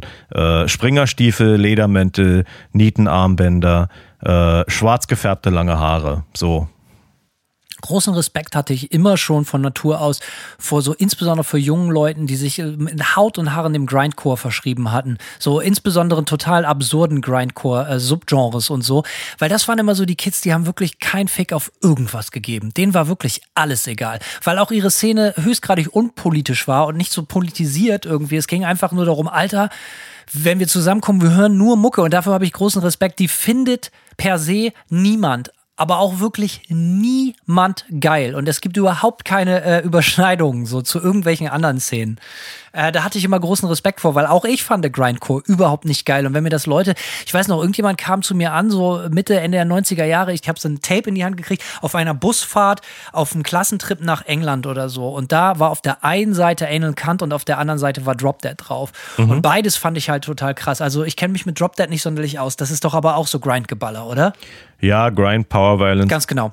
Und ich fand das krass, diese Songs, die nur so 30 Sekunden gingen, das hat mich total beeindruckt, aber es war mir unmöglich, diese Musik zu hören. Und das hat, äh, das gab es öfters mal in meinem Leben, dass ich die Musik nicht gehört habe, aber größten Respekt davor hatte für ihre, wie sagt man, äh, Kompromisslosigkeit. So, und das, das fand ich auch bei den Kids so geil. Was hört ihr für? Wir hören Grindcore, Alter. So, weißt du ja, das bedeutet, du brauchst dir gar nicht versuchen, mit rumzuhängen. Das wird dir nicht gefallen. ja, ist witzig, dass du das sagst, weil äh, was bei mir sich durch diese Jugendzeit auch sehr, sehr deutlich durchgezogen hat, war, dass ich irgendwie immer so nach dem nächst extremeren Musikstyle gesucht habe. Also für mich war das immer nur so, äh, Grunge, ja, äh, war eine Einleitung zum Punk, war eine Einleitung zum äh, Metal, war eine Einleitung zum Hardcore, war eine Einleitung zum Death Metal und ich habe immer nach der nächst extremeren Band gesucht und ähm, da gab es für mich auch einen prägenden Moment, auch mit meinem Kumpel Merlin. Der hat mir nämlich mit 15, ähm, der hat mir 2000, da war ich 15, hat er mir eine CD von Coles geschenkt, ähm, die so chaotischen Hardcore-Kram gemacht haben und auf Relapse waren. Und ich, äh, und er meinte nur so zu mir, ja, pass auf, habe ich gekauft, äh, Finde ich aber zu krass, aber du magst ja irgendwie krasse Mucke, also hier äh, schenke ich dir die CD so irgendwie. Und das war so für mich auch echt was dann muckemäßig Tür und Tor aufgestoßen. Da kommen wir nämlich auch äh, zu Grindcore und so, weil ja, war halt ein Relapse-Release irgendwie und äh, habe ich auch erst überhaupt nicht hören können, wie du das gerade beschrieben hast. So, du findest irgendwie krass, aber kommst nicht richtig ran. Es ist dir alles ein bisschen zu heftig. Aber die Faszination war halt irgendwie so da. Und dann habe ich mir das halt gegeben und gegeben und gegeben und bin, habe dann angefangen, mir diese ganzen Relapse-Sachen auch rauszusuchen. Äh, und dann lauter solche Krachbands natürlich auch Grind-Sachen gefunden. So früher Cephalic Carnage und sowas. Ähm, war für mich dann auch eine, eine prägende Sache auf jeden Fall. Krass, ja, das kann ich von mir nicht behaupten. Aber heute bin ich vielleicht auch mit großem Abstand also es ging mir, um das kurz zu Ende zu bringen, das ging mir als Jugendlicher komplett anders. Ich hatte halt immer schon so ein Popgehör. Ich, ich fand immer Songs geil. Mir waren immer so in sich geschlossene Songs wichtig und die, die einen Wiedererkennungswert hatten, die man mitsingen konnte und so. Äh, weil tief, ich bin Popperschwein, tief in meinem Herzen. Egal wie hart die Hülle vermeintlich ist, aber für mich die einzig harte Währung bleibt immer irgendwie äh, Songwriting, ein guter Song. So und deswegen habe ich nie diesen Weg in diese Extreme gefunden. Aber heutzutage, ich habe neulich einen Artikel ähm, mal wieder wurde das Thema, das spült ja immer mal wieder in den äh, gängigen äh, Musikmedien hoch. So habe ich einen Artikel, Artikel auf Metal Sucks gelesen über die japanische Porn-Grind, Porno-Grind-Szene. Und da habe ich mich dann auch mal wieder auf die Suche gemacht und, und, und so, was es denn eigentlich so gibt. Und das finde ich dann schon interessant zu hören. Ich kann jetzt nicht behaupten, dass ich das zu Hause auflege oder so, aber mit welcher Dedication, wie die Leute äh, äh, wie die sich dem widmen, ihr ganzes Musikerdasein sagen so, ja, was macht ihr? Wir machen Porno-Grind oder Gore-Grind oder irgendwelche solche Geschichten so. Und unsere Band dreht sich nur darum und ich höre privat auch nur solche Mucke und so. Ich habe großen Respekt vor dieser, wie sagt man, vor dieser Lebensentscheidung zu sagen, so mein Leben, mein ganzer sozialer Kontext äh, und soziales Umfeld und mein Style und aber auch eigener Musikgeschmack zu Hause dreht sich um äh, um, um, um gewisse Grindcore-Subgenres. Äh, so, weil da, ich beneide das manchmal. Ja. Einfach weil es so abgefuckt ist. Ja, keine Ahnung, ey. Ich glaube, äh, ich glaube, wenn man erstmal, wenn man erstmal in so einem Genre so tief drin steckt irgendwie, äh, es verliert ja irgendwann auch so ein bisschen so diesen, also erstmal, du hast eine Faszination für irgendwas, ja, für solche, so ging es mir mal, für so Nischengenres, die besonders krass sind, sagen wir jetzt einfach mal, besonders extrem sind. Äh, die Anziehung war immer, war immer, dass es irgendwie, dass es einfach irgendwie krass war und man sich damit echt, man sich das echt richtig hart geben musste, um damit einem das auch überhaupt irgendwann gefallen hat. So, weil es ja klar, wenn du äh, zum ersten Mal eine Grindcore-Band hörst, äh, äh, knallst dir einfach nur den Schädel durch irgendwie so. Und äh, ja, keine Ahnung. Für mich war das immer so ein bisschen. Ich glaube, ich glaube, man, man, man wird irgendwie über die Zeit äh, äh, ist das, ist das alles nicht mehr wirklich hart und extrem so. Ich meine, ich kann mir heute zum Zähneputzen Black Metal anhören und das ist jetzt nicht so, dass ich da stehe und denke, oh, Alter, das ist eine krasse Mucke, ich werde hier übelst weggeföhnt beim Zähneputzen so, ja. ist ja, ist ja irgendwie nicht so. Deswegen, ich glaube, für solche Leute, die sich dann solchen, solchen krassen Nischen verschreiben, auch in ihr äh, spätes Erwachsenenleben rein, äh, für die ist das wahrscheinlich so krass Normalität, wie andere halt Radio hören. Ja, ich glaube, das, das baut irgendwann schon ab. Was ich nie verstanden habe beim, beim Grindcore und den ganzen Subgenres von Grindcore, ist die, die, die Humorkomponente. Das war nie mein Ding. So diese, diese, die Ficky Ficky, haha und, und ganz viel so Klo und Scheiße Humor und so. Das habe ich nie verstanden. Ja, ich erinnere mich an Bathtub Shit, da war das nicht auch eine japanische Band? I don't know, würde mich jetzt überhaupt nicht wundern, aber da frage ich mich, wird das nicht ein bisschen alt irgendwann so? Also ich finde das dann aber auch, ich bin ja nur Zaungast, was das Genre betrifft. So, ne? Äh, vielleicht sollten wir mal jemanden einladen, der sich damit richtig, richtig auskennt. Also wenn du da draußen der äh, Grindcore Underground, Grindcore Papst vor dem Herrn bist, äh, bist du herzlich eingeladen, uns und den Hörern bitte mal so einen richtig geilen Rundown in die Tiefen von Grindcore zu geben. Das hat mich immer schon mal interessiert. So, äh, vielleicht sollten so, naja, also wir wollen mal sehen, aber und dann schmeiße ich es rein bei YouTube und ich verliere mich dann da halt so mega drin, weil wenn ich dann irgendwelche Tapes finde, ich liebe das, genauso wie im Black Metal, da kenne ich mich natürlich besser aus, so, aber wenn ich irgendwelche Tapes finde und das sind ganz offensichtlich, das Thumbnail ist ein Foto von einem 90er Jahre Tape und diese Grindcore Band hat irgendwie, was weiß ich, das Video wurde 49 Mal gespielt und es klingt halt wirklich wie mit einer Kartoffel aufgenommen oder so, da, da geht mir wirklich das Herz auf. So, dass es da aber trotzdem Leute gibt, die sich das halt reinziehen und feiern, so, weißt du? 49 Leute halt.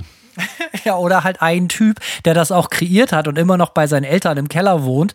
So, es gibt ja auch dieses Klischee über den typischen Grindcore-Macher. so, ne? Es gibt ja auch ganz viele One-Man-Bands in, in dem Bereich, habe ich mir sagen lassen. Wie im Black Metal auch. True, hast du natürlich recht. Ist asozial im besten Sinne des Wortes halt. Man, äh, ich brauche keine Mitmusiker, ich mache das alleine zu Hause. Ja, genau, warum nicht? Für immer allein. Aber gibt es, gibt es, äh, gibt es viel, wenn man so mit Style sagt, so man möchte sich irgendwie abgrenzen oder als junger Mensch ist das Identität stiften, man möchte die Welt wissen lassen, was man für Mucke hört oder wo man sich szenemäßig zugehörig fühlt. Da gab es natürlich auch viel so, wie sagt man so, Feindschaften, so Feuds, so, weißt du? So, mhm. äh, was, was, was ging gar nicht? Kannst du dich daran erinnern? Ich kannte mich erinnern, also ich kann mich zum Beispiel, ich bin zum Beispiel zu jung, dass sich solche Sachen, Sachen wie so Hip-Hopper und Rock und so ausgeschlossen haben. Weil du hast natürlich recht, du hast das vorher erwähnt. So 92 oder so, als die erste Rage Against the Machine rauskam und der Onyx Judgment Night Sampler, sehr war geil. das auf einmal so, ey, ja, natürlich sehr geil. Müssen wir mal eine Sondersendung zu machen zu dem Sampler, by the way. Müssen, ähm, äh, war das auf einmal so, ey, das kann sich total beflügeln. Und das fing am Anfang ja auch total geil an. Natürlich auch muss hier die erste Buddy Count erwähnt werden. Und dann äh, wurde das natürlich auch ganz schnell größer und größer und es gab dann natürlich auch unfassbar harten Schmutz, der dann sich in die Richtung, und wir kennen beide das Wort, was ich jetzt droppe, es ist die C-Bombe, nämlich Crossover.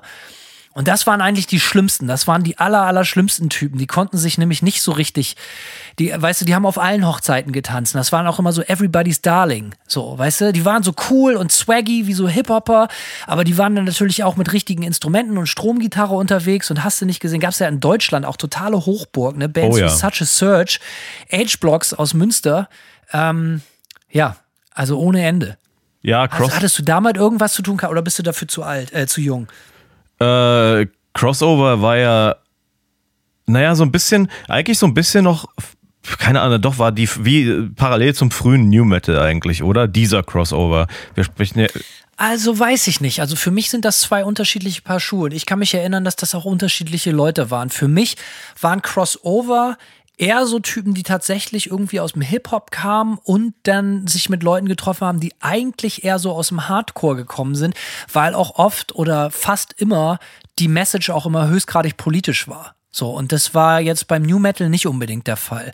Und ich kann mich erinnern, dass ich, als ich angefangen habe, bewusst auf Konzerte zu gehen und Musik machen, so mit so 14, 15, Mitte, ja, so 96, da war das total in den absoluten Heydays gerade. Da war das total angesagt. Wenn da so ein, im lokalen Jugendzentrum ein Bandwettbewerb war oder so, konntest du davon ausgehen, dass jede zweite Band Crossover gemacht hat. Weißt du, da konnte dann so ein Typ, der konnte dann so Slapbass spielen, auch äh, so Piccolo-Snares, die so, weißt du, so die, die total mhm. hochgestimmten, diese ganz dünnen Frühstücks, äh, Frühstücksbrettchen-Snares mit diesem ganz hohen Sound und so ein Typ, der so gerappt hat und der andere hat dann so gegrollt und so. Äh, eigentlich auch nicht geil gealtert, aber das war damals das Geilste, was es gab. Also in meiner Wahrnehmung, ja, also wir hatten in Berlin solche Bands auch. Äh, die haben aber auch tatsächlich irgendwie sich vor allem mit anderen New Metal Bands umgeben.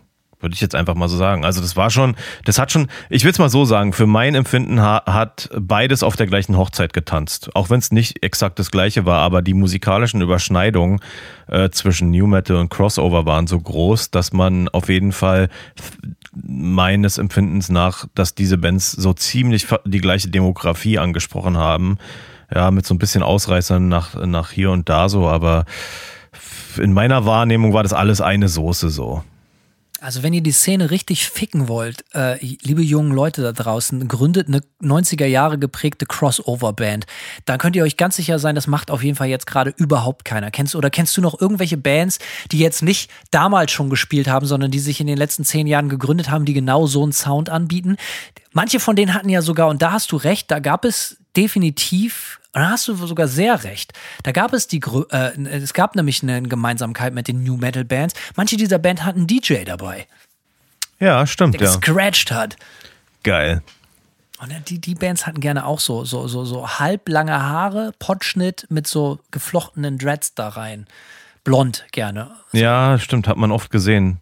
War fast so ein bisschen Surf-Culture-mäßig eigentlich. Ja, keine Ahnung, komischer, komisch, komischer Mix. Ähm, ja, ja, das war auf jeden Fall damals Chef im Ring. Und deren Style, der war auch, das waren aber auch immer eher so wie beim Skatepunk, immer eher so gut aussehende Sunny Boys, hatte ich das Gefühl.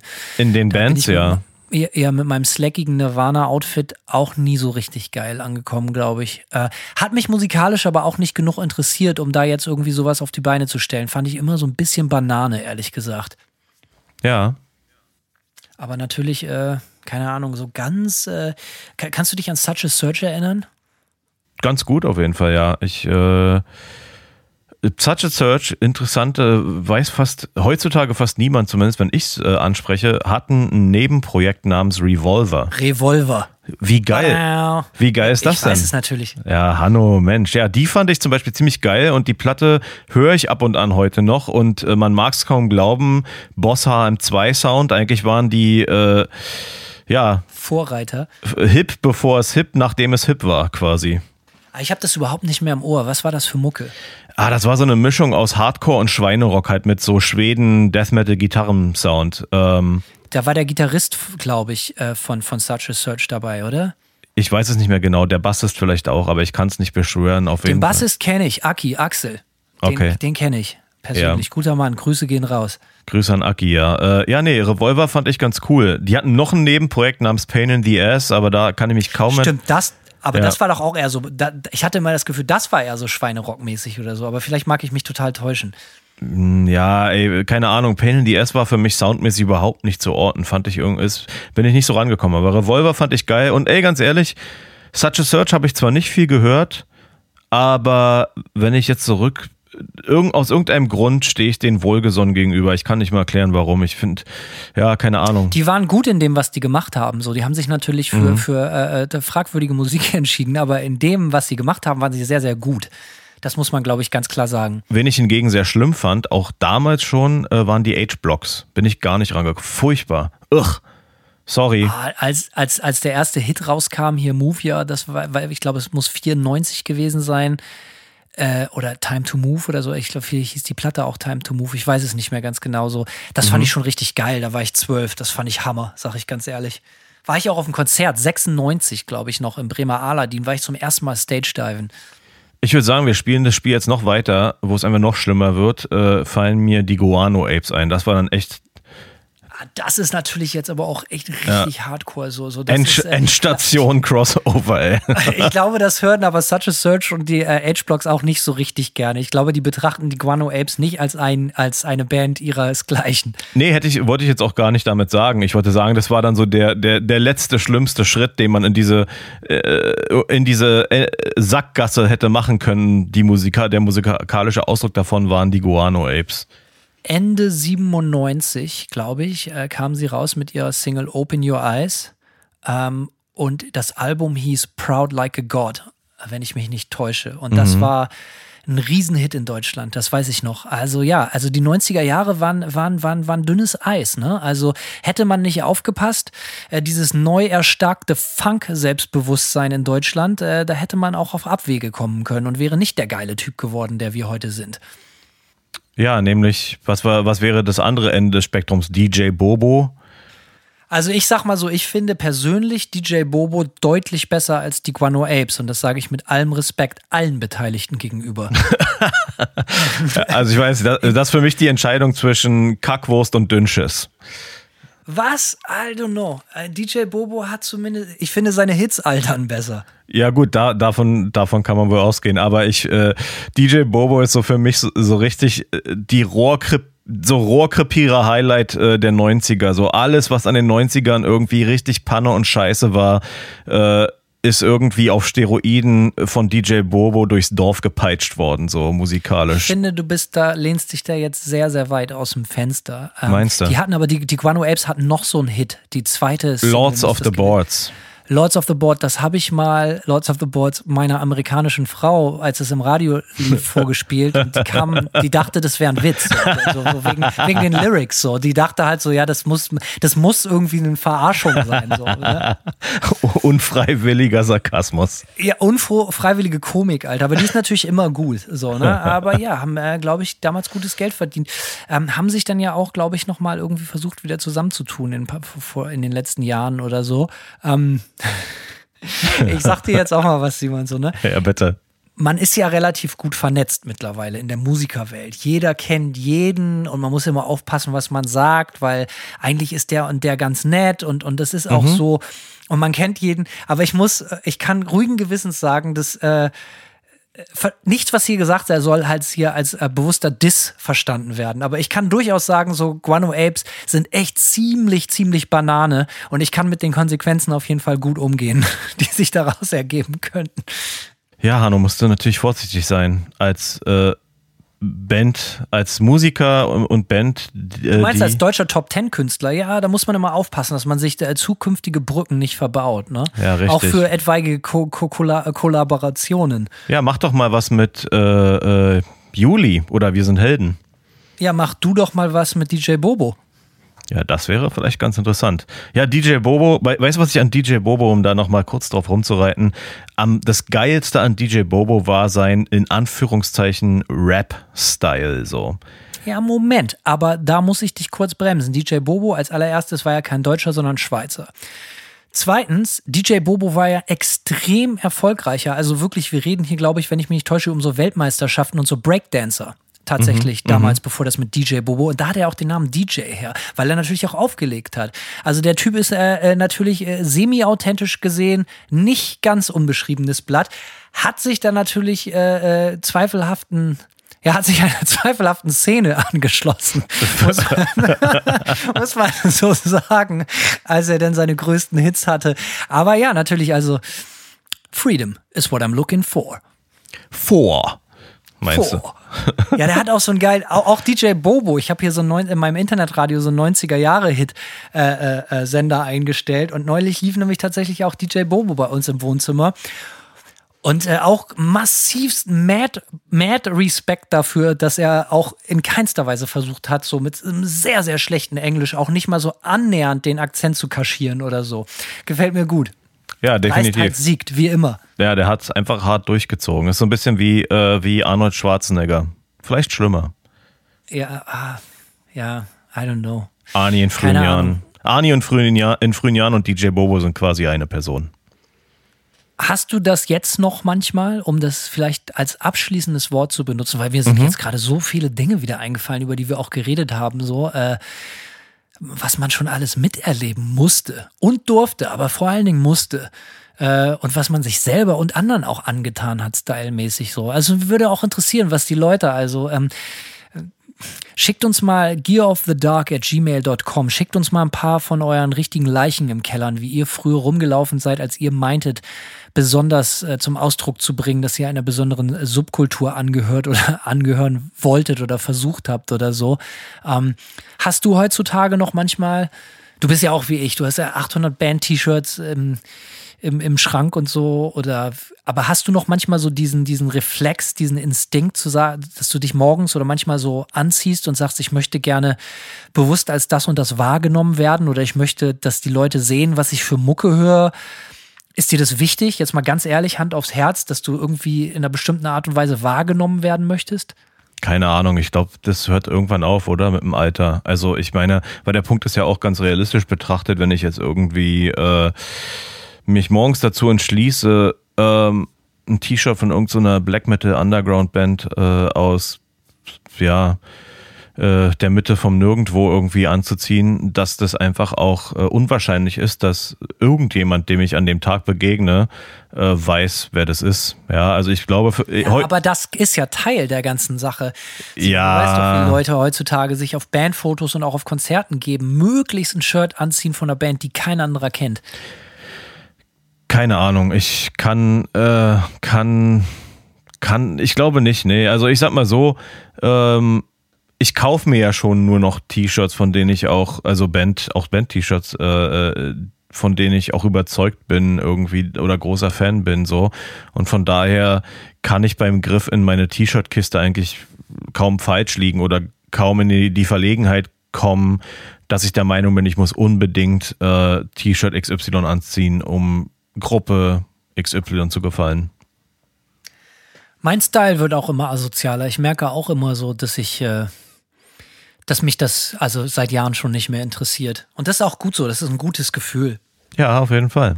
Hat auch so eine gewisse Großkotzigkeit, die mir gut gefällt, dass man nicht mehr den Instinkt oder den Reflex hat, anderen gefallen zu müssen. Das hat auch was mit Alter zu tun. Vielleicht resigniert man stylmäßig und gibt auf. Aber du weißt ja, in den schwächsten Momenten wirkt der eigene Style oft als totale Offenbarung für Außenstehende. Meinst du? Oder wie meinst du? ich jetzt einfach mal. Ach so, nee, du behauptest ja, es einfach, okay. Das, du war, also ich war immer sehr, mein Leben lang sehr fasziniert von Leuten, die so ganz offensichtlich kein Fick auf irgendwas geben, stylmäßig und dachte, man sieht das denn so und denkt so, Alter, das sind ja oft die stärksten Momente von Leuten manchmal.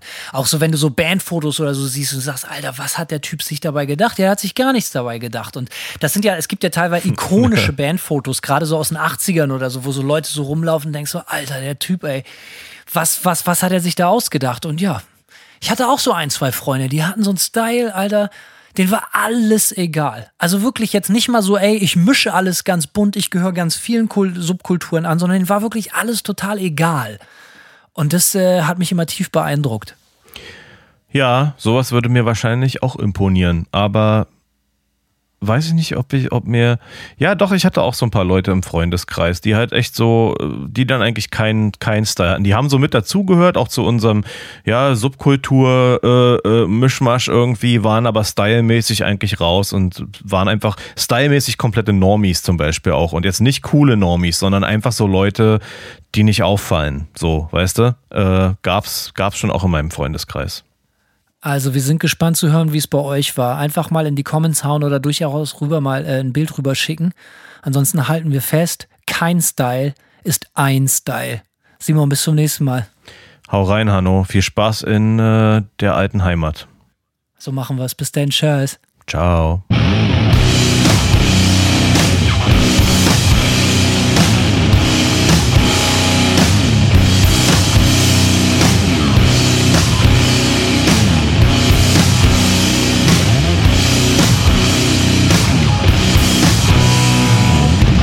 Serve one master.